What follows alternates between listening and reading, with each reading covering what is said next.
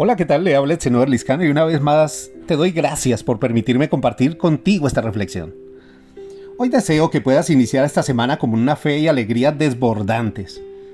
Ahora, ¿has pensado que fue necesaria una familia que lo menospreciara y un gigante intimidante para que David saliera del anonimato y pudiera llegar al trono que le fue prometido? Fue necesario unos hermanos malvados, un pozo oscuro y ser vendido como esclavo para que José fuera al lugar donde vería el cumplimiento de su promesa y la realización de sus sueños. El mismo Jesucristo sufrió la traición de personas cercanas, abandonos, heridas, azotes y una pesada cruz para que venciera la muerte y llevara a cabo el plan de salvación con el cual nos hizo libres y nos dio la esperanza de una vida eterna.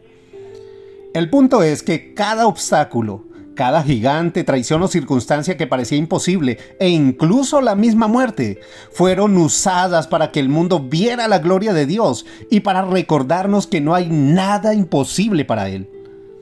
Pero ¿sabes por qué estamos hablando de estas proezas? Porque David no se dejó contagiar de miedo y enfrentó al gigante.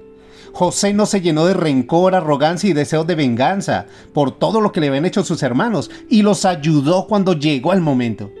Y Jesús, sabiendo que sería traicionado por los mismos que venía a salvar, no rehusó ser obediente y hacer la voluntad del Padre por amor a nosotros. Ellos no se quedaron lamentando su situación, no se sumieron en la queja ni perdieron la fe, sino que por el contrario, Sabían que aún las cosas que no parecían tan buenas, las pruebas, los enemigos y las traiciones e incluso la muerte, Dios las usaría para cumplir su propósito, para manifestar su gloria y contra todo pronóstico, cambió su historia poderosamente. Te aseguro que también usará las circunstancias y los gigantes que hoy enfrentas para hacer algo portentoso contigo.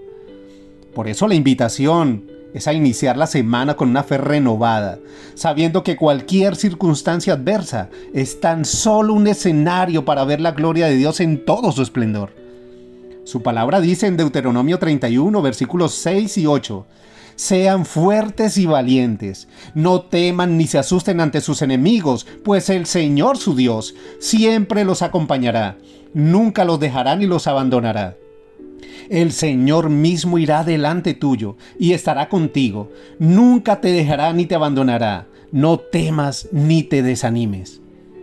Hoy vengo a recordarte que no estás solo porque es Dios quien pelea tus batallas.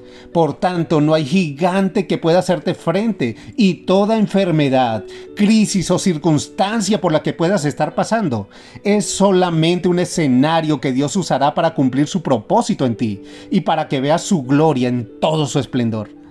Dios nunca permitirá que vivas un proceso sin que haya un propósito de crecimiento y bendición para ti. Confía en Él no dejes que la angustia, el resentimiento o el miedo te detengan. Que nada te robe la fe. Que las circunstancias no te sigan afligiendo. Esa es tu decisión.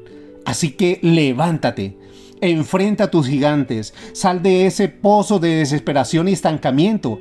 Y déjate guiar por Dios porque Él te dará la victoria, cumplirá su propósito de bendición y todos verán su gloria a través de ti. Dios te ama y sé que hará cosas fantásticas en tu vida. Te aseguro que lo mejor está por venir. Pido a Dios que en este momento te llene de paz y confianza en Él, que renueve tus fuerzas para que te levantes sabiendo que no estás solo y que es Dios quien pelea por ti, que no hay nada imposible para Él y que pronto cambiará tu aflicción en bendición. Oro a nuestro Padre Celestial para que esta sea una semana de puertas abiertas, que toda bendición estancada desde hoy fluya, que te guarde a ti y a tu familia y que los sane de toda enfermedad, en el nombre de su amado Hijo Jesucristo. Amén. Feliz semana. Que Dios te bendiga.